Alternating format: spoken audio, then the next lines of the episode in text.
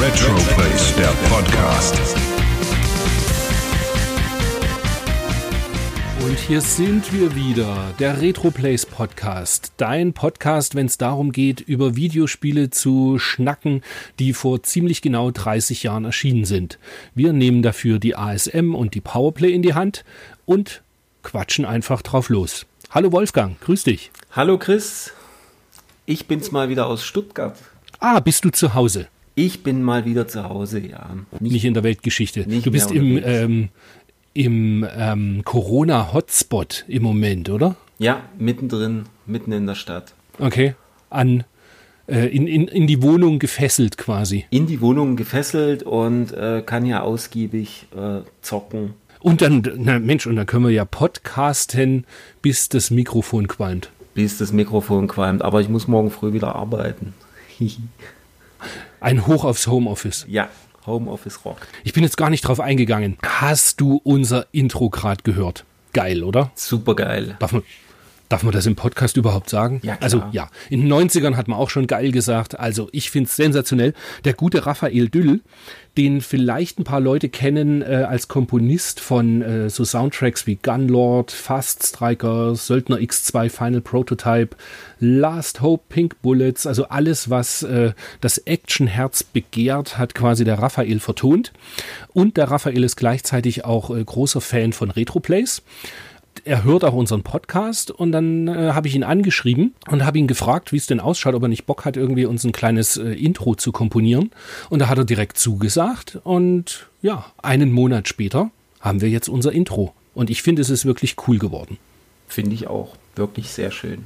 Fangen wir doch mal an mit, was wir diesen Monat so alles gespielt haben und neu bekommen haben. Das machst du doch nur, weil du mit einer fetten Sammlung posen kannst.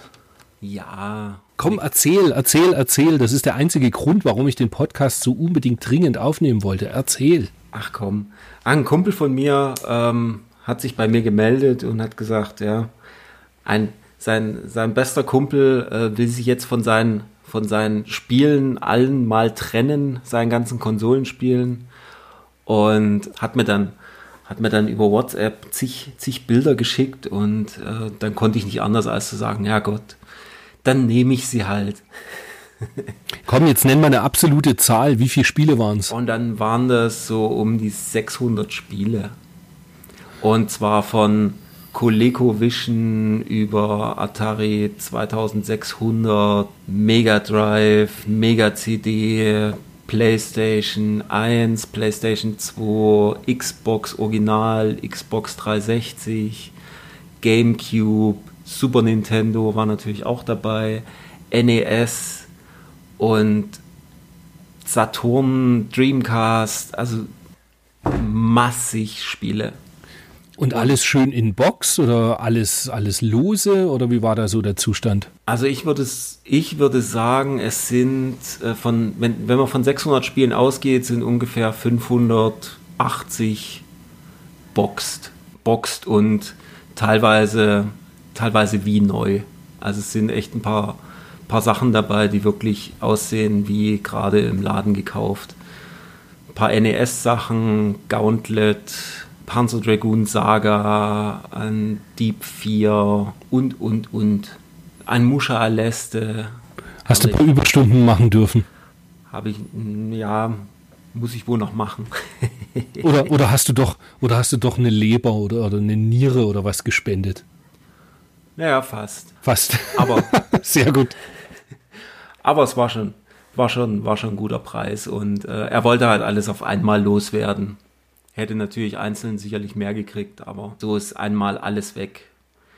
Was Und das, was du dabei? nicht Was brauchst, das bietest du schön bei unserem Marktplatz an, richtig? wahrscheinlich. Also einige Ich will Sachen kein davon. wahrscheinlich hören, ich will ein Ja hören, mache ich gerne. Ja, mach Lieber ich gerne. Christian. Ich habe schon ganz viel, ich habe schon ganz viel einge, eingebaut. Ich muss es nur noch auf den Marktplatz setzen. Sehr gut. Ja. Leute, hört auf Wolfgang, hört auf diesen weisen Mann mit dickem Rauschebart. Spiele einstellen auf dem Marktplatz bei Retroplays, das Beste, was du tun kannst. Und vor allen Dingen super einfach. Das ist wirklich. Jetzt müssen wir schon wieder aufhören, sonst kriege ich wieder gesagt, dass das ein Corporate-Podcast wäre. Ach was. Ich finde es super. Ich habe mich immer hingesetzt mit dem Handy und habe dann einfach die Sachen abgescannt. Äh, da ja alles, alles, fast alles in Verpackung ist, kann man das sehr schön hinten abscannen und so dann direkt in die, in die Sammlung mit eingebaut. Das geht halt wirklich flott und macht mir Spaß. Und ich bin ja großer, großer Handybenutzer in der Sache. Ich habe es am PC eigentlich gar nie offen, sondern verwende es immer am Handy und am Handy funktioniert es grandios mit dem, mit dem Retro-Scanner. Sehr ja. gut. Schön, wenn man zufrieden ist. Ja. Wunderbar macht wirklich Spaß. Und ansonsten mehr, hast du ein paar Sachen dann aus der Sammlung da dann irgendwie auch angespielt oder? Ich habe zumindest mal die ganzen NES-Module alle probiert, ob sie funktionieren und das taten sie alle. Und was habe ich noch? Die Super Nintendo-Sachen habe ich probiert, Mega Drive habe ich alles probiert. Da ist ein XDR dabei. Das äh, werden wir dann nächsten Monat im, in der Powerplay besprechen. Das ist dieses unglaublich tolle Shoot'em Up, gell? Oh, das ist der Knaller, das Spiel, ja. äh, bei Tiger Haley bin ich kurz hängen geblieben und Musha Aleste natürlich, da habe ich dann auch mal schnell wieder einen zweiten, dritten Level gespielt. Das macht einfach immer Riesenlaune. Ja, und ja, ansonsten habe ich halt super viel äh, auf dem Mega SD gespielt viele Sachen angeguckt. Unter anderem auf dem Mega SG, SD kann man ja auch die, die Spiele jetzt quasi en, als Enhanced-Version spielen, wenn es jemand vorher äh, umgebastelt hat, mit den Original-Soundtracks teilweise, wie zum Beispiel Outrun mit der Original-Automatenmusik äh, oder Moonwalker mit den Original Michael Jackson-Tracks. Das macht dann schon Laune. Ah, das ist dann quasi so wie beim so wie beim Super Nintendo auf dem Everdrive, da kannst du diese MSU1-Spiele, also genau. da kannst du zum Beispiel Super Turrican mit der originalen CD Hülsbeck-Musik einspielen oder, oder spielen dann. Ah, okay. Genau. Das ist natürlich schick, dass das auf dem, auf dem Mega SD auch geht. Ja. Cool. Ja, das funktioniert ziemlich gut und macht echt Laune. Da habe ich viel gespielt. Und Glaylancer habe ich natürlich äh, mir reingezogen. Ich wollte mal versuchen, nachdem wir uns ja letzten Monat so ein bisschen bei Thunder Force 3 gebettelt haben und äh, das ja relativ einfach durchzuspielen geht, habe ich gedacht, ja, setze ich mich mal wieder an Glaylands ran und spiele das mal wieder durch. Aber ja, ich habe es noch nicht wieder durchgespielt äh, in den letzten drei, vier Tagen. Ich muss mich da noch mal ransetzen. Das eine Mal habe ich tatsächlich beim letzten Endgegner dann ausgemacht, weil es irgendwie nachts um eins war und ich irgendwie tatsächlich müde war und ins Bett gehen musste. Aber das kriege ich auch noch durch und habe ein paar, habe jetzt ein paar Strategien entwickelt, wie ich gut durchkomme und werde es dann auch mal äh, zeitlich noch mal mitstoppen, wie das, wie ich das hinkriege. Also im Normalfall sollte man innerhalb von einer Stunde locker durchkommen. Das stimmt ja. Also viel länger ist das eigentlich nicht. Ich habe tatsächlich mir eigentlich nur aktu halbwegs aktuelles Zeug gekauft. Jetzt, wo nun die neue Generation mit PS5 und Xbox One Series, Series X, X äh, kurz vor, vor der Tür steht, habe ich mir jetzt eine Xbox One X gegönnt in der, in der Scorpio Edition. Und dann habe ich mir so gedacht, ach, die Scorpio Edition war halt die erste Auflage, die damals so jeder haben wollte. Und sie kam halt in Mint-Zustand und dazu noch ein Elite-Controller. Und dann dachte ich mir so, dann nehme ich die mal mit nach Hause, damit man einfach die Konsolengeneration auch komplett zu Hause stehen hat. PS4 habe ich ja und jetzt die Xbox One X ist natürlich echt ganz schnuckelig. War auch ganz schön, ich konnte mich noch an meinen Xbox Live-Account erinnern und dann habe ich gleich mal die ganzen kompatiblen Spiele wieder runtergeladen, die von der 360 eben auf der Xbox One X funktionieren. Sowas wie Radiant Silvergun und das Contra, was es gab, Ikaruga und Geometry Wars. Es war sehr lustig, bei Geometry Wars in der Highscore-Liste stehen lauter Namen halt von vor zehn Jahren, als ich auf Xbox 360 das gespielt habe. So, so Leute, mit denen ich das halt online mir die, die äh, Scores verglichen habe. Das war ganz lustig. Ansonsten habe ich mir noch die beiden Psycheo Collections gekauft für die Switch, die so mit Soundtrack und kleinen Postkartenset in einem recht schicken Boxset halt daherkommen, also diese Alpha und Bravo Edition. Ähm, ja, ganz nett. Ich mag ja die Psycheo-Spiele ganz gern und das auf der Switch zu haben ist natürlich ganz cool. Und das war es bei mir eigentlich schon. Also diesen Monat habe ich mir mal irgendwie nicht so viel gegönnt. Und auf der Xbox One X habe ich halt dann angefangen, so die, die Xbox Classics auch mal drauf zu spielen. Ähm, sowas wie Black und Crimson Skies, was halt echt da ziemlich cool ausschaut. Ich muss gestehen, ich hatte mir ein bisschen mehr sogar erwartet, aber es sieht halt irgendwie ein bisschen so jetzt aus, wie man es in Erinnerung hat. Obwohl, wenn man es eben jetzt auf der Classic Xbox am großen HD-Fernseher spielen würde, eben ganz schnell merken würde, dass die Erinnerung äh, einen da sehr trügt. Dass es halt einfach in der Erinnerung besser ausschaut, als wie es eben tatsächlich jetzt auf der Xbox ausschauen würde. Dementsprechend ist das ein ganz schönes Feature, dass äh, eben Black und Crimson Skies halt irgendwie aufbereitet wurden noch. Panzer Dragoon wird, glaube ich, auch, also hier Panzer Dragoon Orta wird ja auch irgendwie auf, aufbereitet. Das, das habe ich aber noch ja, ich hab's, das liegt neben der Konsole gerade noch. Ich muss es mal installieren. Spiel das unbedingt. Das, ich habe das damals auf der Xbox nie durchgespielt, aber jetzt auf der X Hammerspiel. Ich habe es komplett, ich habe es tatsächlich durchgespielt und es hat wirklich mega Spaß gemacht und es sieht super geil aus. Ja, werde ich die Tage auch mal noch machen, glaube ich, weil bis im Moment habe ich ansonsten außer das, das aktuelle Star Wars, also das Squadrons, das liegt jetzt gerade noch da, auf das habe ich ein bisschen Bock. Und da habe ich irgendwie auch einen YouTube-Test gesehen und habe gedacht, ach, das muss ich unbedingt spielen. Ansonsten habe ich gerade gar nicht so viel in der Pipeline, worauf ich jetzt äh, so richtig großartig Lust habe. Die Mafia Definitive Edition habe ich durchgespielt. Also das erste Mafia. Zwei und drei habe ich ja vor Jahren schon gespielt. Und das erste wollte ich immer wieder durch, wollte ich immer mal spielen und habe es am PC aber nie gescheit mit Controller zum Laufen bekommen. Und ich bin halt kein Maus- und Tastaturspieler. Mhm. Und als ich quasi aufgeben wollte und gedacht habe, dann spiele ich es halt nicht mehr, hieß es dann eben, dass Mafia als HD-Remaster für die PlayStation 4 und Xbox One kommt. Und das habe ich mir natürlich gleich mitgenommen und auch direkt durchgespielt. Und Mai, es ist halt liebevoll überarbeitet worden, sieht jetzt nicht unglaublich grandios aus, aber die Geschichte reißt halt alles raus. Also die Story ist super und die ist halt runtergerissen so in weiß nicht mehr, 10, 12 Stunden werde ich gespielt haben. Und ja, war sehr gute Unterhaltung. Und dann habe ich noch diesmal einen Download auf Steam, weil es das halt nur als Download gibt. Das ist ein, ein kleines Spiel von einem äh, Entwickler, ich meine aus Finnland. Das ist ein Shoot'em Up, das heißt Crisis Wing. Und das ist ganz in der Tradition von alten Toa-Plan-Shootern. Das spielt und sieht aus wie äh, Truckstone 1 oder 2. Auch die Gegnerformationen, die Gegner selber, alles sieht äh, extrem nach Truckstone aus. Und auch der Schwierigkeitsgrad ist so hoch. Mhm. Und es ist halt ein Typ, ein Mann, der das irgendwie drei Jahre entwickelt hat, der die Grafiken gemacht hat, das komplette Gegnerdesign, den Soundtrack dazu, alles ein Typ. Und das habe ich mir so gedacht, das muss ich einfach A direkt unterstützen und B, es ist wie ein Torplan-Shooter, also kann man es eh haben. Und das gibt's für, ich glaube, das waren keine sieben Euro, was ich dafür gezahlt habe. Also tatsächlich lächerlich. Es wäre mir wohl auch 15 Euro wert gewesen. Was jetzt für ein Download, die Leute wissen ja, wie ungern ich Downloads habe, aber das, ähm, ja, war absolut kein falsch ausgegebenes Geld. Das klingt gut. Muss ich mir auch mal rein. Ja, absolut. Solltest du dir anschauen. Ja, naja, dann würde ich sagen, schwingen wir uns jetzt vielleicht mal rüber zur Powerplay und blättern da einfach mal jetzt ganz entspannt durch, was die Tests und äh, Neuheiten da in 1990 im Oktober so zu vermelden haben. Genau, da gibt es ja vorne auf, der, auf dem Cover Masse und Klasse, Mut zum Modul, Videospieleflut aus Japan. Man kann also gespannt sein. Und genau das, das Heft äh, verspricht quasi auf dem Cover nicht zu viel, weil exakt das äh, ist los. oh ja. Wobei, wo, wo siehst du das bei der 1090? Ach da, Mut zum Modul in einem fetten roten Punkt. Kaum zu übersehen.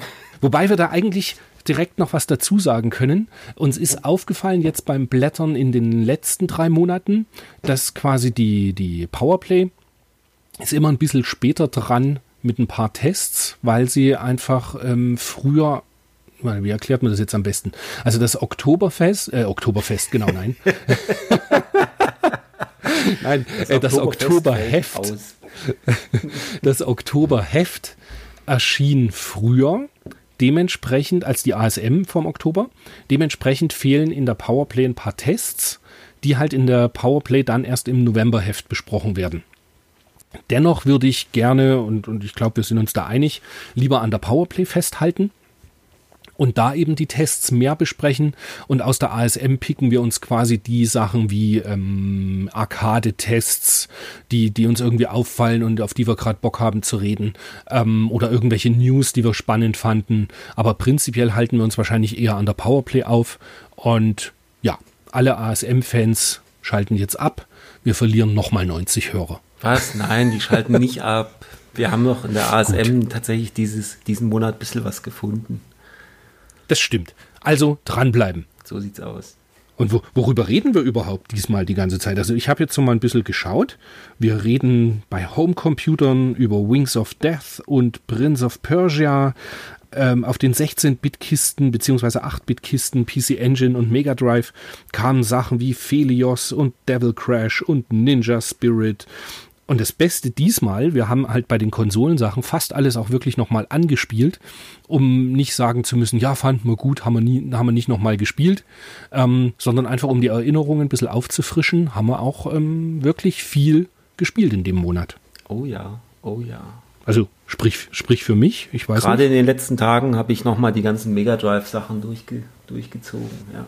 Also nicht durchgezogen komplett, aber schon nicht nur eingeschaltet, Intro angeschaut und wieder aus, sondern tatsächlich ein bisschen gespielt. Wollte gerade sagen, dafür reichen unsere Altherrenreflexe am Ende wieder nicht. Ja, also ja, war schon, war schon schwierig teilweise. Aber kommen wir hin, Aber wenn wir bei den Tests sind, genau. Ich, ich glaube, wir fangen einfach ähm, direkt mal an, würde ich jetzt sagen, oder? Wir blättern einfach mal direkt auf die Intro-Seite, Seite 3 in der Powerplay, wo vorgestellt wird, dass der Winnie Forster vor genau 30 Jahren in der Redaktion angefangen hat was mich dazu brachte, dass ich ähm, den, den Winnie angeschrieben habe, nachdem ich ihn jetzt so lange auch nicht gesehen habe, weil ja gerade die ganzen Retro-Börsen ausfallen, habe ich den Winnie das letzte Mal, glaube ich, Anfang 2019 gesehen. Und wir haben aber sporadisch immer wieder mal ähm, E-Mail-Kontakt. Und da habe ich ihn angeschrieben, ob er denn nicht Bock hätte, mit mir über diese Anfangszeit in der Powerplay und wie es dazu kam und bababa halt ein bisschen äh, drüber zu, zu quatschen. Und da hat er auch direkt zugesagt. Allerdings wird ähm, das Interview, beziehungsweise halt unser, unser Podcast, die Aufnahme, wird erst Ende Oktober passieren, weil der Winnie halt ein sehr viel beschäftigter Mann ist. Deswegen schafft es das jetzt nicht in diesen Podcast. Ich mache das einfach als Sonderfolge dann so Ende Oktober, Anfang November. Genau. Die Leute bekommen es natürlich, unsere Hörer werden das mitbekommen über ganz normal über unseren Blogbeitrag beziehungsweise halt Facebook und Instagram und wo man sich halt überall mitteilen muss heutzutage. Genau, der Winnie. Ach, wie jung. Ein Hammerbild, gell? Ein Hammerbild. Ist so, ja, da ist er noch, noch nicht gefrustet vom Videospieleralltag. Das kam dann erst später. Ja, und ich bin sehr gespannt, äh, was er so zu erzählen hat, was er im Moment gerade so treibt, weil er schreibt ja zumindest im Moment wieder für die Maniac immer mal und auch, glaube ich, für die Retro Gamer. Mhm. Und ich bin halt sehr gespannt, was er zu erzählen weiß, weil er wollte immer ein Softwarebuch mal machen. Ja, also ich freue mich selber sehr auf das Gespräch mit ihm. Sehr schön. Sehr spannend ist dann hier Seite 14. Erzähl, Wolfgang, was ist auf der Seite 14 los? Der, der beste Untertitel unter einem Bild zu Neo Geo. Born to be expensive. Ohne dicken Geldbeutel, kein Riding Hero. Das ist so ähm, für alle, die es nicht kennen, Riding Hero ist ein Motorradrennspiel für das Neo Geo. Und ähm, im Text oben steht natürlich wieder drin, an den hammerharten Preisen für ein Modul hat sich leider nichts getan. Nach wie vor müsst ihr stolze 450 Mark pro Spiel hinblättern.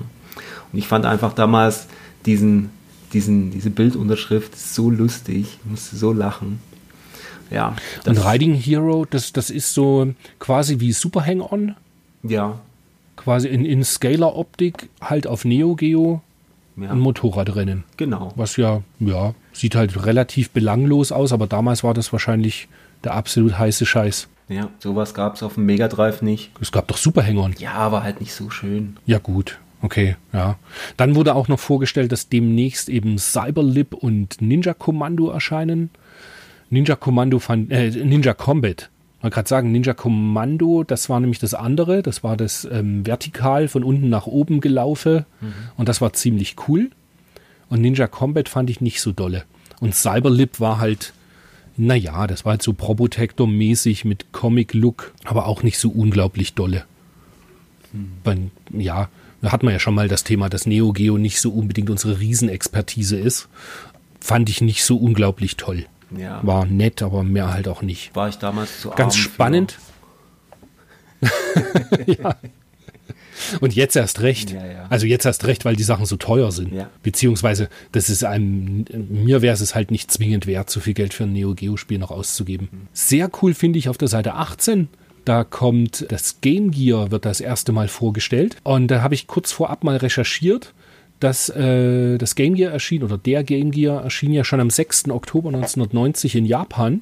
Es ist also stark davon auszugehen, dass einfach ein äh, äh Sega PR-Mann durch die Lande ging, beziehungsweise eben nach Europa ein paar Geräte gebracht hat, um den Redaktionen das, das äh, Game Gear vorzustellen. Und habe ich dir das eigentlich erzählt? Ich weiß noch genau, wo und wann ich den Artikel gelesen habe. Hm. Das war bei uns in der Schule und du kamst mit der Powerplay an und hast sie mir in die Hand gedrückt und hast gesagt, schau, von Sega kommt jetzt auch ein Handheld. Ja, genau, du warst ja so voll der Gameboy-Nerd. Oh ja, immer noch. das ist, äh, ja, Gameboy war halt das, das, das erste Videospielsystem. Du vergisst es nie. Ach, wie schön. Aber echt. Ja, aber es sind ja jetzt 30 Jahre rum und jetzt kommen ja gerade auch die Game, Boy, äh, Game Gear Minis raus. Oder sind jetzt gerade rausgekommen?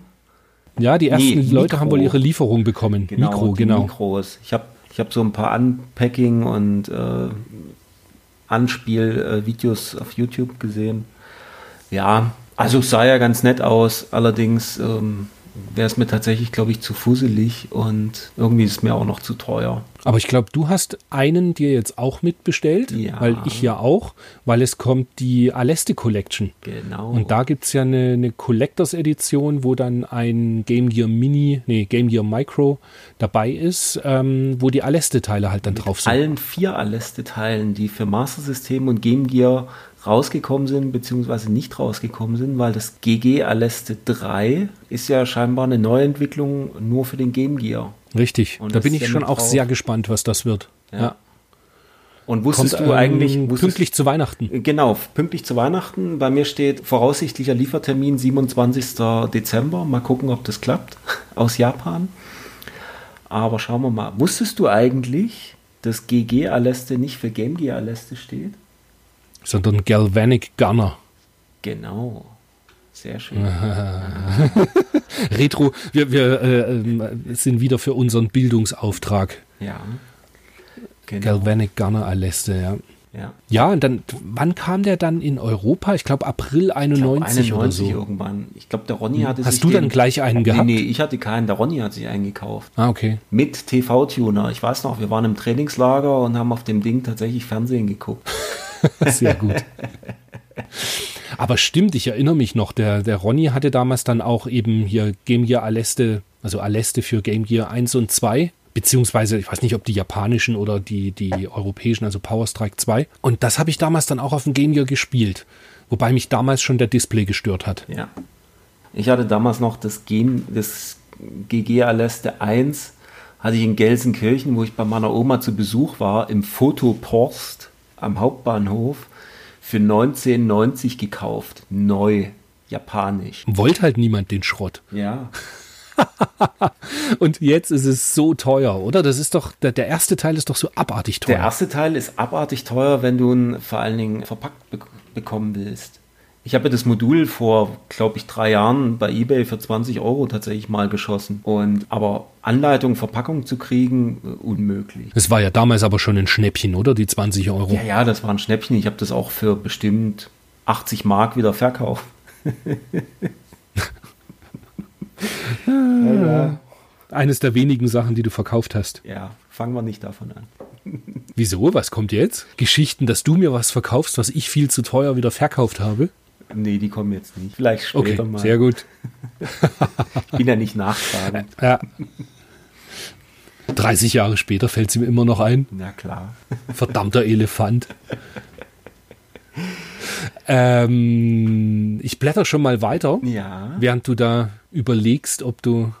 Äh, Seite 26 finde ich furchtbar spannend Oh. mit dem Bericht über die digitale Dimension, wo Branchenmitarbeiter, vielleicht ja nicht unbedingt Branchenveteranen, weil damals waren die alle noch nicht so lange dabei, sich darüber auslassen, ob jetzt das CD-TV CD-TV, ähm, tatsächlich ein Erfolg werden könnte oder an sich das Medium der CDs, fand ich recht spannend, die, die verschiedenen Ansichten, die sie da haben. Zum Beispiel der Ken Williams, der seinerzeit im, äh, also der hat ja immer nur die eine Firma gehabt, Sierra, Sierra Interactive, sagt, die Maschine, die den Markt dominieren wird, braucht mehr als technische Überlegenheit, um zu bestehen. Sie muss weniger als 500 Dollar kosten und braucht die Unterstützung der besten Entwicklerfirmen. Manche Maschinen werden das schaffen, aber mehr werden wieder verschwinden. Wir wünschen Commodore mit dem CD-TV einen großen Hit. Es sollte dann noch, glaube ich, fünf Jahre dauern. Und dann war es eben tatsächlich so, dass einfach mit PlayStation 1 quasi überall, also es gab überall einen CD-Player Ja. in den Haushalten. Weil die, die PlayStation 1 war halt so das äh, ultimative, was, was sich fast jeder halt hingestellt hat. Und ich komme gerade drauf, weil ich, ich habe die Doku geschaut, From Bedroom to Billions, PlayStation Revolution. Ah. Und das ist äh, eine Blu-ray, die kam vor gar nicht so langer Zeit, ich glaube zwei Monaten oder was kam die raus. Und die kam jetzt irgendwann auch mal an und es ist ein zweieinhalb Stunden langer Film oder halt Dokumentation zweieinhalb Stunden und geht komplett über alles, was mit PlayStation von PlayStation 1 bis PlayStation 4 quasi zu tun hat, ist da, wird die ganze Historie mal abgehandelt und das ist wirklich sehr spannend und, und sehr unterhaltsam gewesen. Interessant. Und dann, deswegen war eben so dieses, ähm, die PlayStation 1 war halt so der erste CD-Spieler, den sich viele gekauft haben. Und die PlayStation 2 einfach der erste DVD-Spieler, den sich viele gekauft haben. Ja. Und die PS3, der erste Blu-ray-Player. Stimmt. Richtig. War auch so, ja. Was man hier so rausliest, ist irgendwie, also bei den, den, die ganzen Entwickler sind halt alle vorsichtig euphorisch.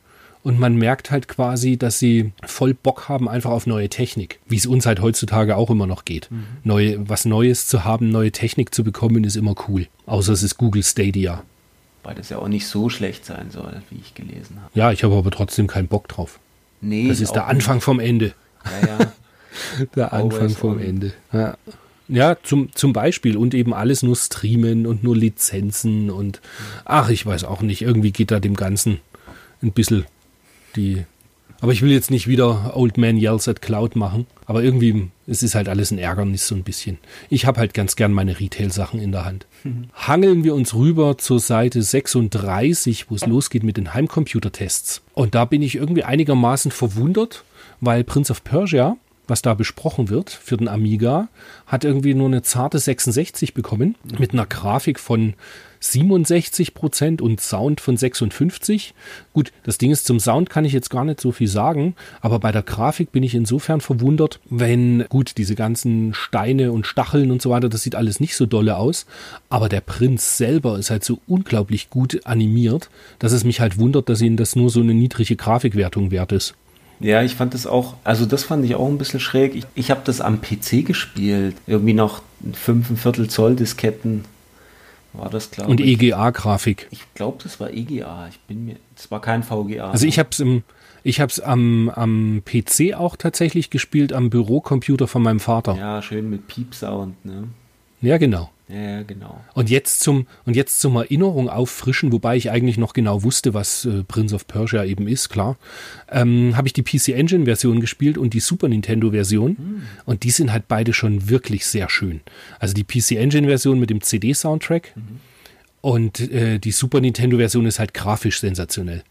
Die hat halt so richtig Hintergründe, also das, was man hier sieht, jetzt diese schwarzen Hintergründe und so, die sind beim Super Nintendo halt nicht, sondern das ist alles mit schicken Hintergründen gemacht.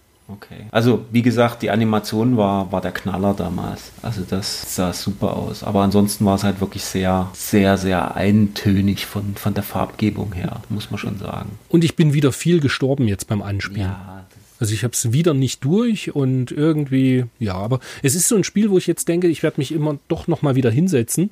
Und ich freue mich sehr, apropos Prince of Persia, ich freue mich sehr, dass jetzt das Sands of Time ein Remaster bekommt. Oh, okay. Habe ich nie. Das, das ist natürlich dann, es, es gibt es ja auch auf PS3, gibt es ja quasi schon ein, ein HD-Remaster. Genau. Und jetzt kommt das eben nochmal für PlayStation 4. Okay. Und ich hoffe mal, dass sie, also ich habe jetzt noch nicht so viel dazu gesehen, aber ich glaube, da, das wird ganz schön werden. Genauso kommt, apropos Remaster, Fahrenheit kommt jetzt nochmal. Oh, ja, hm, ja, ich habe es tatsächlich mal durchgespielt auf der Xbox damals. Ja, ich, ich nehme mich auch und mir hat es echt gut gefallen und deswegen freue ich mich jetzt, dass das eigentlich nochmal kommt, in der Hoffnung, dass es wirklich schön überarbeiten. Wobei der Endkampf, dieser, dieser unendliche Quicktime-Endkampf, der war schon. Bei jetzt, wo du sagst, ich bin mir nicht mal sicher, ob ich es durchgespielt habe. Es gab einen Quicktime-Kampf in so einem Zimmer Boah. und da kommen dann ständig von draußen irgendwelche Sachen angeflogen. Und ich glaube, den habe ich nämlich nicht mehr geschafft. Da musste man immer mit L und R-Knopf irgendwie äh, genau in der Mitte quasi halten oder so, irgendwie so ein Balken. Und das habe ich irgendwie nicht hingekriegt. Also ich muss passen, ich weiß nicht mehr, nicht mehr genau, wie das war. Das ist wahrscheinlich auch schon zehn Jahre her. Aber ah, locker. Das war ja 2004. Ja, aber ich 2003, hab, 2004. das habe ich, glaube ich, erst später gespielt. Ich glaube erst so 7, 8 oder sowas. Ach so, okay. Aber das habe ich auf jeden Fall durchgespielt, weil ich weiß noch, der letzte Kampf, das, äh, ich glaube, den habe ich fünf, sechs, sieben Mal angefangen und immer wieder irgendwie draufgegangen. Und ach. Ja, aber du bist halt einfach nicht frustresistent. Schön. Ja, damals noch. damals noch mehr als jetzt. Aber apropos frustresistent und schwierig und trotzdem schön, auf Seite 113 auch noch für Heimcomputer, nämlich für den Atari ST, ist das, was das letzte Mal in der Vorschau drin war, das Wings of Death ist getestet und Wings of Death ist quasi, man kann sich vorstellen, wenn europäische Entwickler sehr viel Dragon Spirit gespielt haben, dann kommt Wings of Death bei raus. Mit einem Soundtrack von Jochen Hippel, was ziemlich cool ist. Und ah, lustigerweise, ich sehe es ja gerade, der, der Heinrich Lehnhardt schreibt genau, in Wings of Death findet man Spurenelemente von PC Engine Klassikern wie Dragon Spirit, Tiger Haley und Gunhead, mhm. ohne dass es dem Programm dadurch an Eigenständigkeit mangelt. An Wings of Death ist genau gar nichts eigenständig. Als ich das angespielt habe, ich habe die ganze Zeit gedacht, Dragon Spirit. Ja. Also das ist, ähm, ja, es ist, äh, ist auch genauso schwer, aber wirklich gut. Und die Bonus-Items fliegen genauso hin wie bei Dragon Spirit. Also das ist eins zu eins. Es sieht auf jeden Fall super aus. Also äh, ist auch wirklich gut. Also ich hoffe, du, ich habe es nicht gespielt, aber du hast ja gesagt, es, es äh, spielt sich auch gut. Es sieht ja wirklich gut aus. Also das ist ja meistens das Problem von den Spielen, dass es meistens gut aussieht, aber wenn es in Bewegung ist, ähm, es dann eher ruckelt oder sowas. Aber wenn du sagst, es ist ja, und man darf auch nicht sauber. vergessen, ich meine, der Atari ST war jetzt nicht unbedingt für sauberes Scrolling bekannt, aber das hat, äh, nee, ist ganz super. Also tatsächlich wirklich gut. Am liebsten müsste man es, äh, am besten spielt man es natürlich, äh, wenn du es heutzutage spielst, ich auf Original-Hardware. Mhm. Ich bin halt immer kein Fan von diesen Quickshot oder, oder Competition Pro Joysticks. Mhm. Und ich weiß jetzt nicht genau, ob das mit dem Mega Drive kompatibel war, also mit dem Mega Drive Pad. Aber ansonsten, wenn du es halt heutzutage irgendwie am Emulator spielst, schön mit einem USB Joypad, mhm. dann ist das absolut machbar und auch wirklich sehr gut spielbar. Mhm. So, und jetzt verlieren wir vielleicht wieder die Hörer, die die Heimcomputer lieben über alles, weil ähm, Wobei der Test mit 52 Prozent, ich rede von Last Ninja 2, was auf äh, Seite 122 besprochen wird in der Powerplay, hat 52 Prozent bekommen und ich finde es sogar immer noch zu hoch, die Wertung. Ich bin, ich, Last Ninja ist so eine Serie, ich verstehe nicht, warum die überhaupt Fans hat. Ja, Oder ich bin ich zu versteh, doof für das Spiel. Ich verstehe total, dass die Fans hat. Das war damals. Weil Ninjas. Last Ninja. Last Ninja war grafisch, also ich habe es damals nur auf dem C64 gespielt und grafisch war das halt der Knaller. Also das war wirklich unfassbar gut. Ja, schon, aber, aber das Spiel an sich war natürlich nix. Also mir hat es nicht, mir hat es auch keinen Spaß gemacht, weil äh, das Isometrische war für mich gar nichts. Also Gab es da nicht so einen diagonalen Sprung über einen Fluss und irgendwie ist jeder sowieso nur in den Fluss gefallen? Ja, du musstest da Millimeter genau irgendwie stehen. Also ich fand's, ich fand's vom Spielerischen her fand ich es nicht so toll, aber die Grafik war super. Nur wegen der Grafik immer wieder eingeschaltet. Okay. Aber ich glaube auch, das liegt so ein bisschen daran, man hat halt nichts dafür gezahlt in der Regel beim C64 oder Amiga. Und deswegen hat es auch jeder gehabt und es waren halt Ninjas und dann, das war ja die Zeit, wo auch dieses, Gott, wie hieß dieser Schauspieler? So American Ninja und, und was es da alles gab. Van Damme. Also, auch, nee. ja. Und ist der nicht Dudikoff oder Michael so? Dudikoff. Ja, genau. Und, äh, Ninjas waren doch ganz hoch im Kurs einfach. Und deshalb war das vielleicht so ein Erfolg. Naja, kommen wir zu was Erfreulicherem. Ab Seite 126 war die Powerplay so ein, ich finde irgendwie echt so ein Vorreiter, weil heutzutage wäre das, ist sowas extrem hip. So große Fotostrecken mit riesigen Sprites und äh, der erste Endboss von Gunhead zum Beispiel wird mal richtig groß porträtiert. Und es gibt quasi immer so eine, äh, als Überschrift so, ähm, einfach die, die Sprite-Familie und dann werden alle Pac-Männer vorgestellt oder ähm, man sagt das Monstrum und dann wird der erste Endboss von R-Type gezeigt. Und die Mullmänner finde ich auch sehr lustig. Das sind die Mumien dann von Dungeon Master. Und einfach immer so nette Screenshots. Die ähm, Schöne aus Outrun. Ah, die Blondine im Ferrari. Ah. Keiner weiß, wohin sie wollte und wie sie von vorne aussieht. Motto, bitte umdrehen. Sehr gut. Schön ist auch der Prügelknabel. Und damit ist der, der Sidekick gemeint von R-Type. Ah, stimmt. Also dieser Sidebot, den du dran hast. Nee, also das ist, ähm, ja, ich finde, das ist so ein bisschen vorreitermäßig. Das hätte äh, sowas dann später in der Edge oder so auch sein können. Ja so eine Fotostrecke. Das ist schon echt cool. Sehr gut. Und jetzt kommen wir zu dem, worauf wir uns am meisten freuen heute beim Podcast. Ah. Ab Seite 132 geht echt das Action Inferno los. Im Oktober 1990 kam, ich lese erstmal schnell die Titel, bevor wir dann alles einzeln mhm. besprechen. Es kam Phelios, es kam Eastward, es kam Batman, das war alles auf Mega Drive. Dann kam Devil Crush für die PC Engine, Ninja Spirit auch für die PC Engine, Image Fight, ein nicht ganz so gutes Xevios, ein Load Runner, was haben wir hier noch Schönes? Ja, das gut. Das, das muss reichen. Ah, und Golds and Ghosts für die Super Graphics. Also, das war ein echt heftiger Videospiele-Herbst. Oh ja, oh ja. Und los geht's mit Felios. Das ist eine, eine Automatenkonvertierung ich habe mal den Automaten auf MAME äh, mir angeschaut und da gibt es ein bisschen mehr äh, äh, Sprite-Zooming als auf dem Mega Drive. Aber es ist auf dem Mega Drive so schön bunt. Die Musik ist super. Man ist, man ist, was ist man denn eigentlich? Man ist so ein berittner, berittner Held und muss die, die gute Artemis äh, befreien, die sich alle, jeden Level am Ende kurz zeigt, wie sie irgendwo gefangen ist und sie spricht sogar. Im japanischen Modul entsprechend Japanisch, auf Englisch spricht sie auch was Englisch, was relativ gut verständlich sogar ist. Und das Spiel an sich macht echt Laune. Sieht gut aus, ist aber hier steht Schwierigkeit leicht. Ich fand's hm, nicht mal so leicht. Ich bin in den dritten Level gekommen, aber es macht wirklich Spaß und die Endgegner sind halt echt toll. Gibt es am Anfang eine Medusa, die einen immer mit ihrem Blick entsprechend äh, abschießen will. Und dann hier wie oben links zu sehen, die Hexen, die ihre drei Köpfe da um sich schicken.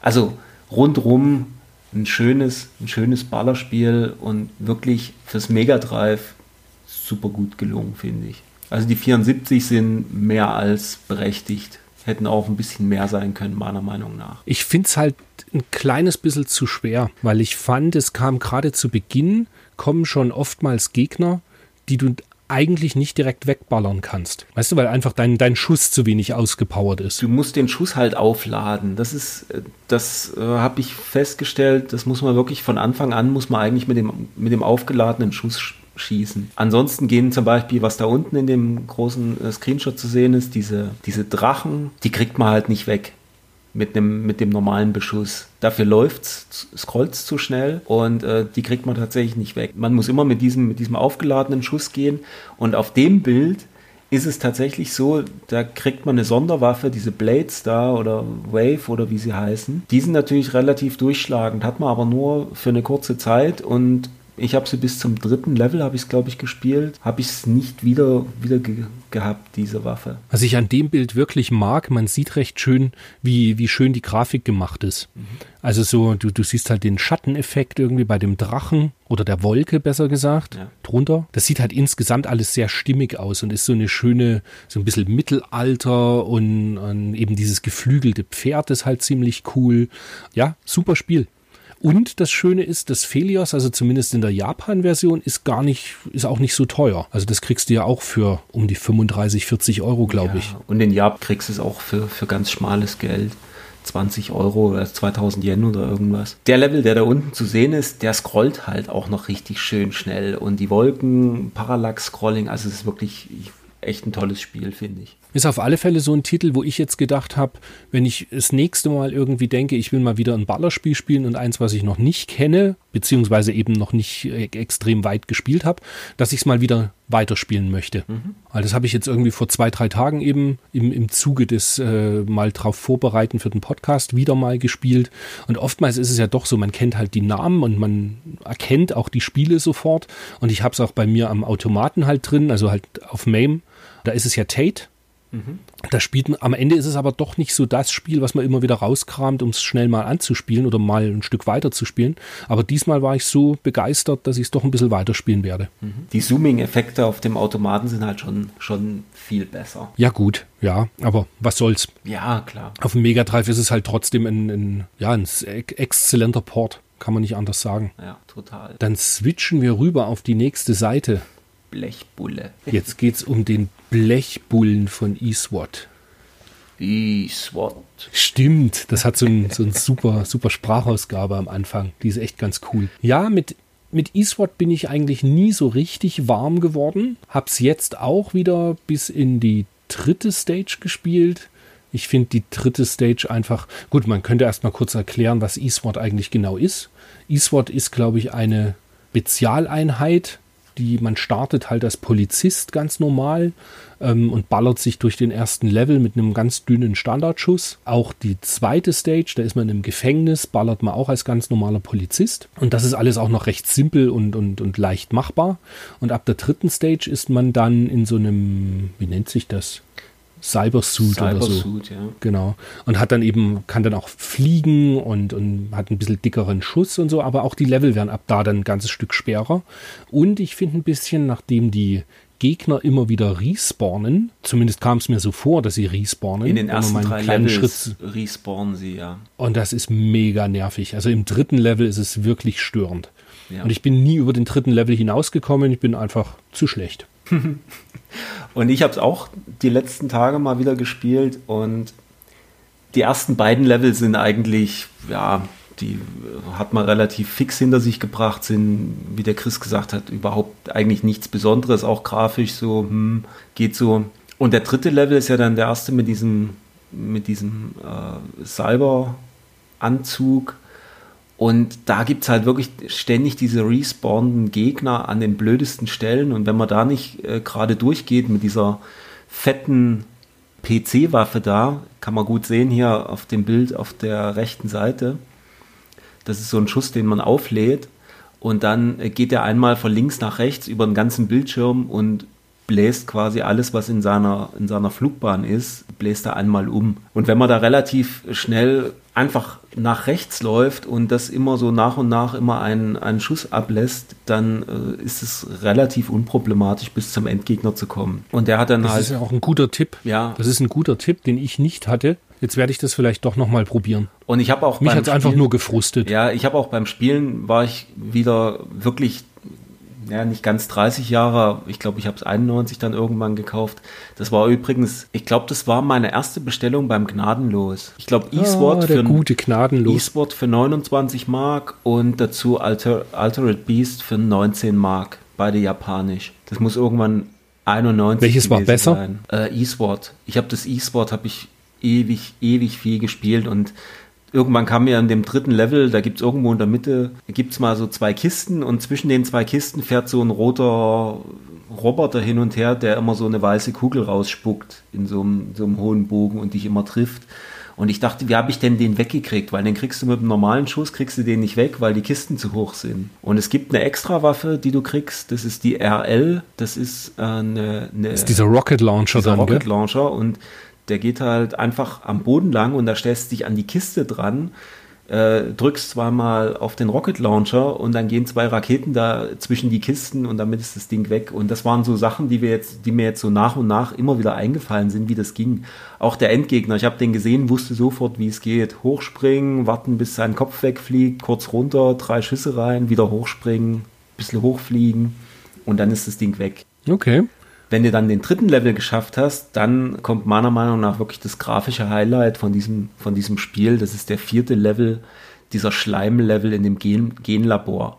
Der sieht so genial aus. Also, das ist wirklich, dass das aus 64 Farben rauskommt, packe ich jedes Mal nicht. Das ist so, sieht so gut aus und macht echt so einen Spaß.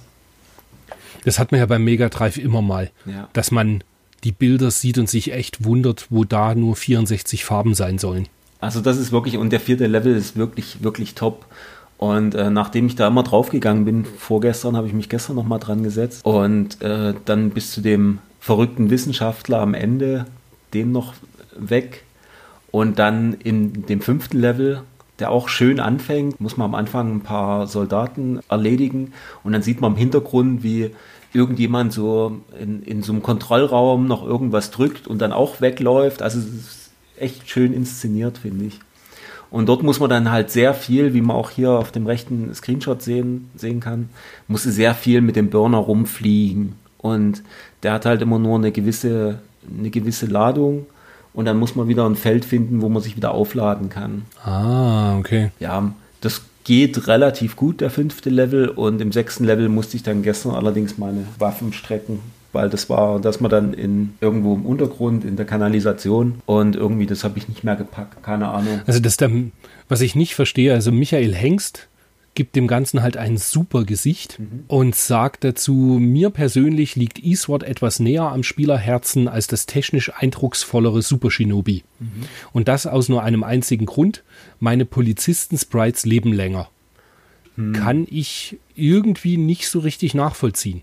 Also ich finde tatsächlich, Shinobi ist viel spielbarer als ähm, und, und, und besser nachvollziehbarer und, und auswendig lernbarer, falls es das Wort gibt, als jetzt Eastward. Ich weiß nicht, also Eastward und ich wären nicht die dicksten Freunde. Da bin ich dann doch eher Team Shinobi. Ja, also bin ein bisschen hin und her gerissen. Äh, Super Shinobi ist halt ein bisschen, bisschen anders. Da sind die, die Stages länger. Hm, ja, Was ein echter Schlag in die Fresse ist, ist, dass dann unten steht, Schwierigkeitsgrad leicht. ja, ja. Also entweder wir sind totale Weicheier, aber ich finde es so leicht nicht. Ja, also ich habe ich hab schon eine Weile damals gebraucht, ehe ich das durchgespielt habe. Aber E-Sword habe ich tatsächlich ohne Cheats ein paar Mal durchgespielt auch. Cool. Aber Felios zum Beispiel habe ich noch nie durchgespielt. Nee, ich auch nicht. Also Das, nicht aber da werde ich mich jetzt Cheats. nochmal ransetzen. Ja. Okay. Das darfst du nicht laut sagen. Ach, kriegt keiner mit. Bei unserem kleinen Podcast, das hört sowieso niemand. Was ich sagen muss, hier steht Sound 62% und ich fand eigentlich den Sound sehr schön immer bei eSword. Es war irgendwie sehr passend. stimmt. Es Das war war- nicht so dieses ja. nervige, was dann in den späteren Mega Drive Jahren diese diese furchtbaren Knirschgeräusche oder was sie da gemacht hatten. Also das war noch irgendwie das hat eine Melodie, das hat Spaß gemacht, das passt. Also ich fand die ich fand die Mucke immer super und vor allem die Sprachausgabe ist auch super. Am Ende von den von den ersten Leveln sagt er ja auch immer Mission Complete und das kratzt nicht. Also ich meine Thunder Force, die ganzen Thunder Force Spiele mit diesem äh, was da immer kommt, wenn man irgendwas irgendwas aufnimmt. Also kein Vergleich ist hier gla glasklar im Vergleich. Also das ist wirklich Ich musste neulich bei Glaylancer wieder lachen. Enemy makes a lightning attack. ah neunter Level. Sowas, ja, ich weiß es gar nicht mehr genau. Oder was sagt denn beim Watch Where You, watch where Watch you're where going you're oder going. so. sagt- Genau. Naja, das ist, kommt aber alles viel später. Ich glaube, Glaylancer kam erst 92 Genau. oder 93. Müssen wir noch ein bisschen üben. Wir schwingen uns rüber zum dunklen Rächer, seines Zeichens die große Flatter, wie in der Überschrift steht, Batman. Batman auf Mega Drive. Wo ich gestehen muss, ich kenne halt die, äh, den, den Batman natürlich hier vom Super Famicom, also hier Batman, wie hieß mhm. das? Batman Begins. Und den Batman auf Mega Drive habe ich nie gespielt. Ich hatte das kleine sexy Sunsoft-Modul, mhm. aber eigentlich auch nur, weil es eben in der Sunsoft-Sammlung da beieinander stehen mhm. musste. Hab's aber nie gespielt und hab's jetzt im Zuge des Podcasts zum Vorbereiten mal angespielt und muss sagen, ja, ist schon okay, dass ich es vorher nicht gespielt habe. Bin kein Riesenfan davon. Ich bin auch kein Riesenfan davon geworden. Ich habe jetzt auch die letzten Tage mal ein bisschen gespielt. Habe natürlich auch das kleine Sunsoft-Modul im Schrank stehen, logisch. Es spielt sich okay, hier steht wiederum Schwierigkeit schwer. Ich habe mich dann mal hingesetzt und habe mal ein bisschen, also der erste Level ist quasi ohne Lebensverlust im Großen und Ganzen machbar, weil Richtig. Ähm, die, die Gegner sind so strunzdumm, die, man muss sie einfach nur hinhocken und halt ein bisschen, bisschen zutreten und dann ist das Ding schon durch. Es hat ein bisschen was von, ähm, wie hieß das damals, Kung Fu, wo du nur von links, links nach rechts gehst und immer nur dein Bein hebst. Ja. Was halt nervig ist, ist, dass die, dass die Gegner ständig respawnen und immer wieder kommen. Das ist irgendwie. Ugh. Was hier auch steht, Sound 88, also die Musik ist wirklich äh, sehr gut. Die passt, passt wirklich meiner Meinung nach sehr gut dazu, hört sich gut an. Und was witzig ist, die Musik vom ersten Level, die verwendet der Sega Lord X, wer ihn vielleicht kennt auf YouTube, äh, verwendet er immer als Abspannmusik. Ja, kann man sich schon schlechtere Sounds vorstellen. Ja, also das, das ist schon echt genial, ja, das, das stimmt. Das ist wirklich cool. Ja, also. Aber viel wär, mehr brauchen wir. Nee, ich wäre wahrscheinlich auch kein Riesenfan davon, weil es irgendwie insgesamt sieht es ein bisschen eintönig aus, meiner Meinung nach. Keine Ahnung. Ja. Ja, ich, ich habe keinen Spaß dabei gehabt. Ganz einfach. Also das war irgendwie nett und aber dann so nach, ich habe das glaube ich eine halbe Stunde oder was gespielt, dritte Stage oder so. Und dann habe ich gedacht, ganz ehrlich, geht auch, man kann auch was anderes spielen. Ja. Zum Beispiel Devil Crash, oh, ja. was auf der nächsten Seite besprochen wird, mit einem Screenshot, der genau auf dem Kopf steht. was, was sehr lustig ist. Und Devil Crash ist, glaube ich, immer noch für mich mit das beste Konsolen-Flipperspiel, wo geben tut auf Welt. Ja. Das ist einfach, ähm, ja, da geht nichts ran. Also das ist, es geht quasi nicht besser. Die ganze ja. Thematik war natürlich auch cool. Eben die, die so dieses teuflisch-diabolische äh, Setting. Dann so mit toten Köpfen und Flammen und sensationell einfach. Das hat mir richtig gut gefallen seinerzeit. Ja. Und ich habe gestern mal die Mega Drive-Fassung gespielt, weil ich, ich habe gerade keine Engine hier und irgendwie war gerade kein Emulationszeugs am Fernseher. Und ich habe Devil Crash erstmal wieder auf dem Mega Drive gespielt und da ist es auch sehr, sehr, wie du sagst, ich war sofort wieder drin, sofort wieder eine halbe, dreiviertel Stunde geflippert. Herrlich. Herrliches Spiel. Genau das, das macht halt ein gutes Spiel aus, gell? Man setzt sich ran und dann die ersten drei, vier Bälle oder was, die, die verliert man halt und dann fängt man aber und kommt richtig wieder rein. Also es macht so Spaß, da einfach dran zu hängen. Musik ist super. Ich muss ganz ehrlich sagen, ich weiß gar nicht, wie die Engine-Musik ist. Ich habe es jetzt nur auf dem Mega Drive die letzten Male immer gespielt. Also ich finde es nach wie vor super. Und das Einzige, was irgendwie, was irgendwie rankommt, meiner Meinung nach, ist äh, das Necronomicon auf dem Saturn. Das finde ich auch das ist auch sehr geil. gut. Richtig. Wusstest du, dass bei Devil Crash auf dem Mega Drive gibt es äh, abgewandelte Versionen vom Thunder Force 3 Soundtrack? Mhm, Habe ich gestern probiert. Ah, und? War gut? Omake BGM 02 als Passwort und dann läuft die bisschen abgewandelte Background-Musik vom zweiten Level von Thunder Force 3. Cool. Total cool. Yes. Ja. naja, das sind so kleine Gimmicks, die echt nett sind. Ja, nee, das macht Spaß. Der Volker Weiz sagt in seinem Kritikkasten, die detailreiche Grafik wartet ständig mit neuen Überraschungen auf. Devil Crush ist eine Investition, die kein Flipper-Freund bereuen wird. Und er hat absolut recht damit. Das Lustige ist, ich bin eigentlich jetzt ich mag Flipper prinzipiell, aber ich würde jetzt nicht sagen, dass ich ein riesen Flipper-Fan bin. Aber wenn jetzt mal irgendwo im Urlaub ist oder was und da steht ein Flipper rum, dann wirft man halt doch mal ein, zwei Euro rein. Aber ich bin jetzt nicht un unglaublich gut oder da der Riesencrack. Aber Devil Crash ist ein Spiel, was man immer wieder rausbuddeln kann. Ja, immer wieder. Egal wann, wie. Wenn man Bock hat auf ein bisschen Flippern, Devil Crash ist das Ding. Und es ist halt viel, viel besser als Alien Crash, der Vorgänger. Ja, gar, Ja, ja, Alien gar keine Crash Frage. Äh, schaltet halt zwischen oberen und unteren Teil des Flippers, schaltet es halt um und das macht es für mich eigentlich kaputt. Stimmt, das könnte man noch erwähnen dazu. Devil Crash war das somit das erste, was halt schön äh, gescrollt hat auf seinem, auf dem, äh, wie, sagt Genau. auf dem Tisch. Der Tisch war, es gab ja eigentlich sonst immer nur, entweder du hast den Tisch komplett gesehen. Man erinnere sich an Davids Midnight Magic auf C64. Was für ein super Flipper. Und ansonsten hat es halt irgendwie immer hin und her geschaltet nur. Oder es war ruckelig oder, wobei das waren dann die späteren, sowas wie Sonic Spinball, die so geruckelt haben. Das Einzige, wo es hin und her schaltet, ist die, die Bonuslevel. Ja. Und das ist halt ziemlich cool. Also die Bonuslevel sind auf Mega Drive zu PC Engine ja unterschiedlich, aber die sind eben, das ist ja auch so was Schönes, Besonderes, dass du halt da eine Ramp irgendwie hoch deine Kugel ballerst und auf einmal bist du in irgendeiner Bonuswelt, wo du dann quasi wie so Endgegner hast.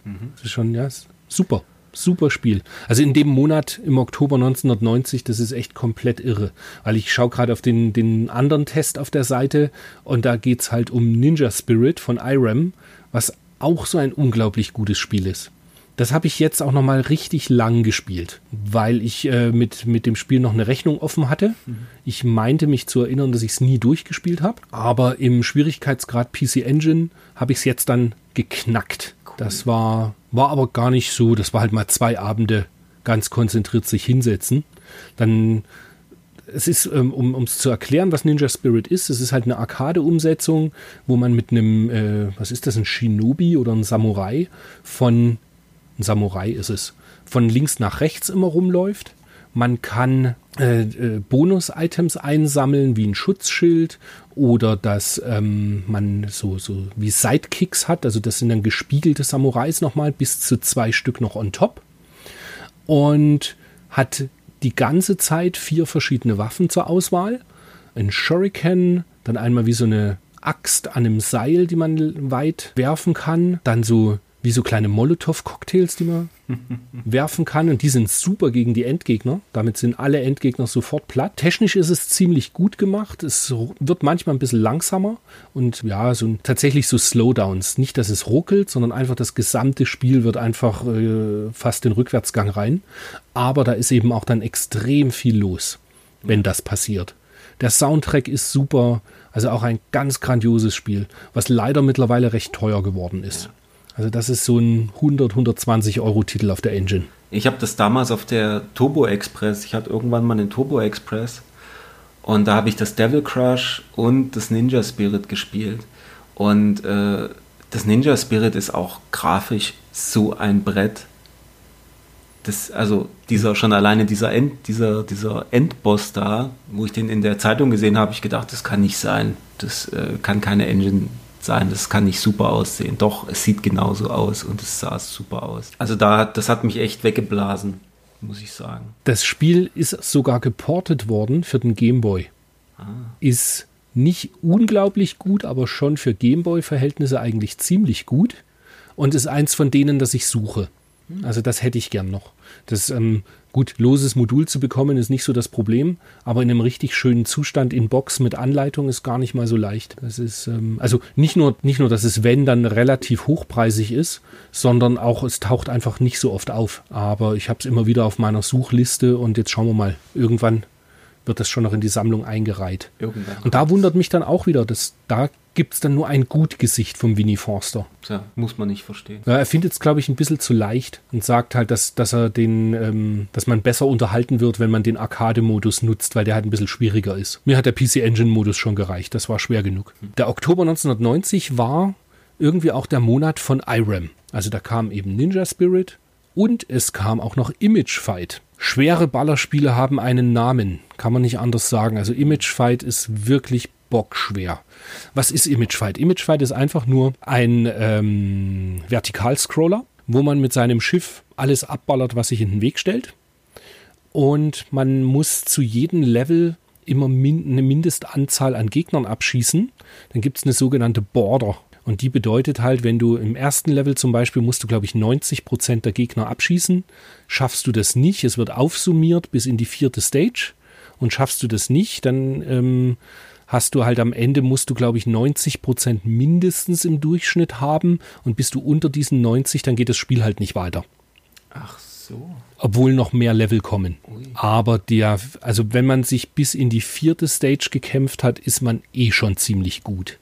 Weil die, der Endboss in der vierten Stage fühlt sich tatsächlich an wie so ein richtiger Endgegner. Ist auch, kann man schwer erklären, alle, also alle Endbosse sind auch irgendwie recht speziell und wirklich gut gemacht. Äh, das ist nicht einfach nur so ein, gerade der erste Boss, der hier gezeigt wird, der schießt halt nicht einfach nur Schüsse nach vorne, wie man es in jedem 0815 Ballerspiel kennt, sondern der schießt so Blasen, die sich drehen und dann, das sieht man hier leider nicht, und jede Blase hat so eine kleine Öffnung. Und damit du überhaupt durchkommst, um an den Endgegner ranzukommen, um ihn zu beballern, musst du quasi in diese Blase kurz rein und dann durch die Öffnung wieder raus. Man muss es tatsächlich in Aktion gesehen haben, um, um zu verstehen, was ich da meine. Das Schöne ist eben tatsächlich bei Image Fight, es hat sehr viele eigene Sachen, die andere Ballerspiele dann auch nie wieder gemacht haben. Und dabei ist es halt unglaublich schwer. Also das ist, finde ich, schon wirklich irre schwer. Jeder Schuss sitzt, jedes Sprite ist genau positioniert, wo es hingehört. Man kann es halt super auswendig lernen, das geht natürlich, aber ich bin nie weitergekommen, glaube ich, bis in Stage 6. Und das Hauptproblem ist, wenn man in Stage 4 stirbt, dann ist sowieso der Ofen aus. Also das packe ich dann einfach nicht weiter. Okay. Weil es hat halt, es geht halt nicht weiter, sondern du hast halt jedes Mal einen Rücksetzpunkt und dann startest du halt jedes Mal mit dem dünnsten Schuss. Wobei der sowieso nicht aufgepowert wird, aber du kannst halt so Sidekicks bekommen, bis zu drei Stück. Wenn du die blauen Sidekicks hast, dann schießt du einfach immer nur nach vorne. Und wenn du die roten hast, dann äh, schießen sie quasi entgegengesetzt zu deiner Flugrichtung. Also das ist absolut, und, und das ist auch günstig. Das ist so ein 30-Euro-Ballerspiel. Aber extrem gut. Ah, okay. Vielleicht noch nicht im ersten Level, man muss sich schon wirklich durchkämpfen. Zweiter Level ist dann ähm, so ein großes Raumschiff, typisch IRAM, wo bei R-Type ja auch immer ein großes Raumschiff in der dritten Stage ist. Ist jetzt bei dem in der, bei Image Fight ist in der zweiten Stage ein Riesenraumschiff. Ja, und es wird halt wirklich von Level zu Level besser. Ganz, ganz gutes Spiel. Interessant, muss ich mir vielleicht doch mal reinziehen. Da gibt es einen zweiten Teil, ne? Der sehr teuer ist, glaube ich. Und der ist halt noch mal schwerer. Also Image Fight 2 ist die absolute Ausgeburt. Wirklich. Das ist, fällt mir nichts anderes zu ein. Das, ich möchte den sehen, der das irgendwie mit einem Credit durchschafft. Das ist abartig schwer. Aber ich mag es auch. Also das ist so eine Hassliebe. Und äh, ja, andere lassen sich den Arsch versohlen. Ich spiele Image Fight. Es ist äh, ja wirklich krass. Im Gegensatz zu dem zweiten Spiel, was auf der Seite besprochen wird, zu Xevios. Spreche ich das richtig aus? Das heißt schon Xevios, gell? Xevious, keine Ahnung. Ja. Es ist halt auch eine Arcade-Umsetzung und ich denke aber, ich habe es jetzt nicht weiter nachgeschaut, aber das kam halt wahrscheinlich irgendwann 85, 86 oder was in die Arcade und so sieht's eben auch aus. Also wenn du direkt daneben eben Image Fight siehst und das Xevios, das ja, das hat halt irgendwie, ist es ganz nett, aber nichts Besonderes. Es hatte halt damals, als es eben erschien, diesen tollen Chrom-Effekt auf den, auf den Gegnern. Und das war natürlich ein Hingucker seiner Zeit. Aber damit hast du halt 1990 irgendwie nichts mehr gerissen. So auch der Test halt dann mit 51 Prozent in der Powerplay und einem G zu Gesicht. Ja, wie, ach, hier schreibt das ja, wie die Zeit vergeht. Vor knapp acht Jahren war ich von der unglaublichen spielerischen Abwechslung und der atemberaubenden metallischen Grafik von Xevios hingerissen. Genau. Und acht Jahre später halt, genau, also kam das 82. Gut, für 82 sah das natürlich extrem gut aus. Aber mich hat das gar nicht geflasht. Ich kann mich nicht erinnern, das mal gespielt zu haben. Ja, ich hatte es irgendwie immer in der Sammlung stehen, bis ich dann meine PC Engine Sachen mal ausgedünnt habe, weil ich halt, ja, ein typischer, das ist auch ein günstiges Spiel immer noch, so ein 20 Euro Titel. Aber mehr würde ich da auch auf keinen Fall ausgeben irgendwie. So ähnlich ging es mir auch mit Load Runner. Das ist auch so ein alter Titel, der jetzt hier besprochen wird auf der Seite gegenüber. Hat mich auch gar nicht gefesselt. Das ist einfach immer, irgendwie, man muss alle Sachen einsammeln und dann zu einem Ausgang rennen. Hat so ein, minimal was von Pac-Man und ich weiß auch, es ist ein Klassiker und bababa, aber mir hat es keinen Spaß gemacht. Habe ich nur auf dem PC, glaube ich, in CGA oder irgendwas gespielt. Der und es gab mir für den Saturn, doch, für den Saturn gab es mal irgendeine, ich glaube, äh, Loadrunner Returns oder sowas. Das hatte ich irgendwann Stimmt. mal in der Sammlung Ja, ja. dabei. Das war ganz nett gemacht mit schönen Hintergründen und so weiter, aber ja. Mich fühlte es, äh, ich fühlte mich erinnert an auf dem KC 85, als den mein Vater von der Uni mitgebracht hatte, gab es ein Spiel, das hieß Floor, also F-L-O-O-R. Und das war quasi so eine Mischung irgendwie als Load Runner und Jumpman. Und du bist, äh, die Figuren waren halt alle aus dem ASCII-Zeichensatz wahrscheinlich zusammengesetzt. Und die Leitern waren halt einfach nur das ist ein groß geschriebenes H, mhm. alle übereinander gestapelt, waren halt die, waren halt Leitern. Und so, also ganz simpel alles, aber das hat auch super Spaß gemacht und erinnerte mich so ein bisschen dran. Ja. Lustigerweise, ich muss, was so KC 85 Spiele, die ich seinerzeit gespielt habe, da muss ich mal ein bisschen wieder recherchieren ob es da, gibt es glaube ich einen Emulator auch, den man online direkt spielen kann. Also das ist so dann halt meine allererste Kindheitserinnerung quasi an, an Computerspiele. Cool. Muss ich irgendwann mal, ja, mal schauen. Tja, was machen wir hier mit den ganzen NES-Titeln? Hm. Die haben wir alle nicht gespielt, glaube ich. Nicht gespielt. Ich kann tatsächlich zu Double Dragon, gut, Double Dragon 2 ist halt eine Arcade-Umsetzung, kann ich aber nicht viel zu sagen zum Summer Games. Das ist halt eine Umsetzung vom C64, die ziemlich schlecht zu sein scheint, wie der Heinrich Lehnhardt hier mit einem Naja und 40 Prozent abgibt. Das Super Monaco GP, was sie auf Master System testen, das mochte ich gern auf dem Mega Drive. Mhm. Aber das kommt, glaube ich, auf Mega Drive erst später raus. Das kommt, äh, glaube ich, erst im nächsten Monat. Und hat keinen Zwei-Spieler-Modus ah, okay. wie das Master System. Ah, siehst du mal, daran konnte ich mich gar nicht mehr das erinnern. Das Master System hat ja oben, sieht man ja in so einem so Splitscreen. Aber das Mega Drive sieht natürlich deutlich schöner aus und hat nur ein, hat aber, ist aber nur für einen Spieler. Was witzig ist, äh, um nochmal auf das Summer Games zurückzuspringen, äh, das Summer Games habe ich tatsächlich in meiner Master System Sammlung mit drin, weil ich mal diese ganzen Games-Spiele einfach äh, sammeln wollte. Und das Witzige ist, in Summer Games kann man für Deutschland nur die DDR auswählen. das ist ja gut. Sehr lustig. Herrlich. Das äh, Super Monaco GP erinnert mich an F1 Triple Battle auf der PC Engine. Hm. Das war halt einfach ein F1-Spiel, aber da konntest du den, den, Dis äh, den Screen sogar dreiteilen. Ja. Und konntest dann halt mit Multitap das zu dritt fahren. Abgefahren. Haben wir, glaube ich, nie gemacht, nee. aber gut zu wissen, dass man es hätte machen können. Wir waren ja auch immer nur zu zweit. Stimmt, wir hatten wenig Freunde. Ja. das stimmt nicht. Nee, an was mich das aber auch noch erinnert, ist Pitstop 2 auf dem C64. Stimmt. Pitstop 2 habe ich auf dem Atari 800 damals gespielt. Oh Gott, war das gut. Wir hatte, ich, hatte einen, ich hatte einen Klassenkameraden, der hatte einen Atari 800. Mhm. Oder war das 8, hieß der Atari 800 XL, XL oder so? 800 das? XL war das, glaube ich. Ja, genau.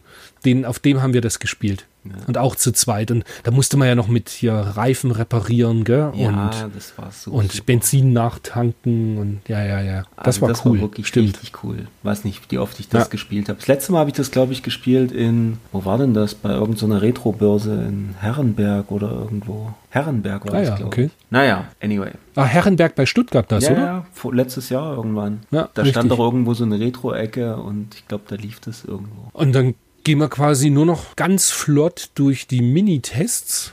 Wobei ich es fast schade finde, dass das Ghosts Ghosts für die Super Graphics, was tatsächlich wohl die A, die beste Umsetzung von Ghosts Ghosts überhaupt ist und auf Super Graphics, was ja eh schon was Besonderes ist, ist sie leider, ist halt schade, dass sie nur so einen Mini-Screenshot da zeigen und das auf so einer äh, Viertelseite abhandeln. Aber mal, man kann sich's nicht mehr aussuchen. Ich werde vielleicht den Winnie im nächsten Podcast fragen, was die Beweggründe waren, das nur so klein abzuhandeln. Ja, wahrscheinlich kleine Zielgruppe. Ja, oder vielleicht auch, weil es ja Ghosts Ghosts schon für Mega Drive gab wahrscheinlich, oder? Mhm. Ja, fürs Mega Drive gab es es schon. Und, und äh, sowieso Master-System und dann war es halt fast nur noch quasi Konvertierung. Ja, stimmt, und deswegen ja. haben sie es vielleicht nur so kurz abgehandelt. Ja, und ansonsten, klar, Dr. Mario ist halt mitgetestet mit 83 Prozent typischer Knobelspaß, absolut bekannt heutzutage, glaube ich. Also recht die Tetris-Formel auf Pillen umgewandelt viel gespielt, super gefunden, hat mir sehr, sehr gut gefallen damals. Erinnere ich mich noch, habe ich mit meiner Mutter gegeneinander mit zwei Gameboys gespielt. Cool. Wobei der Gameboy von meinem Nachbarn war, weil wir hatten ja nur einen Gameboy. Da lacht er. Sehr schön. und mein Double, Double, Double Dragon besprechen Sie. Und das Double Dragon habe ich seinerzeit für 69 Mark im Kaufhof gekauft habe das an einem Abend durchgespielt gehabt und fand es furchtbar. Also einfach nur halt von links nach rechts und durchgeballert. Da bin ich am nächsten Tag wieder in den Kaufhof zurück, habe gesagt, ich hätte das zum Geburtstag für einen Freund gekauft und der hatte das schon. Und dann hat die Fachverkäuferin in der Videospielabteilung dort, hat mir dann F1 Race gegeben für oh. denselben Preis. F1 Race mit vier Spieleradapter. Und das war tatsächlich die bessere Wahl. Mhm.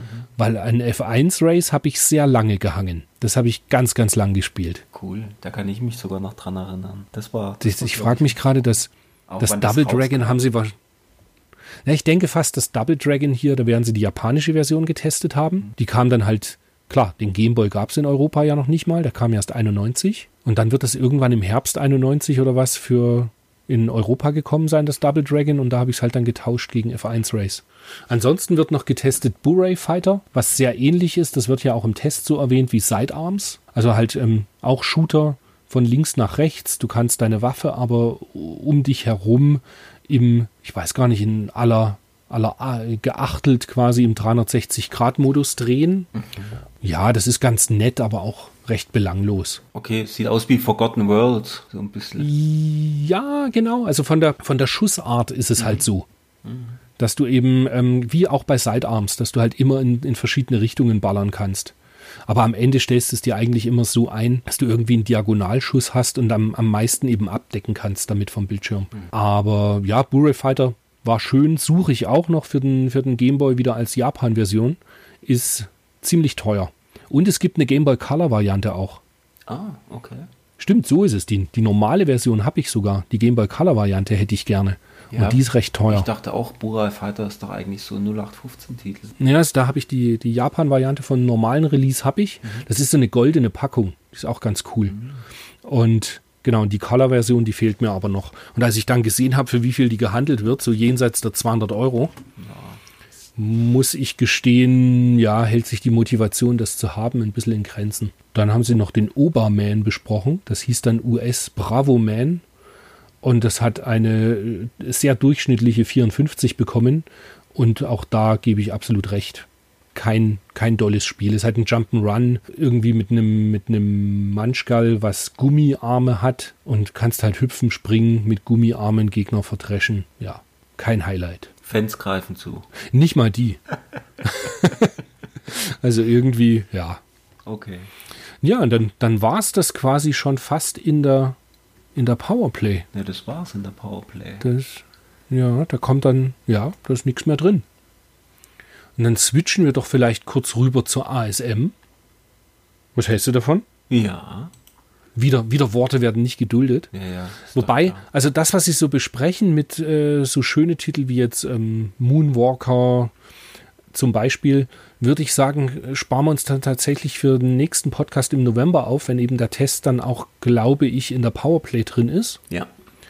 Aber was echt ganz angenehm ist, ist halt der fast auf einen der letzten Seiten dann die, die Spielhallen ASM, was halt ein Bericht ist über verschiedenste Spiele, die damals angesagt waren in der Spielhalle.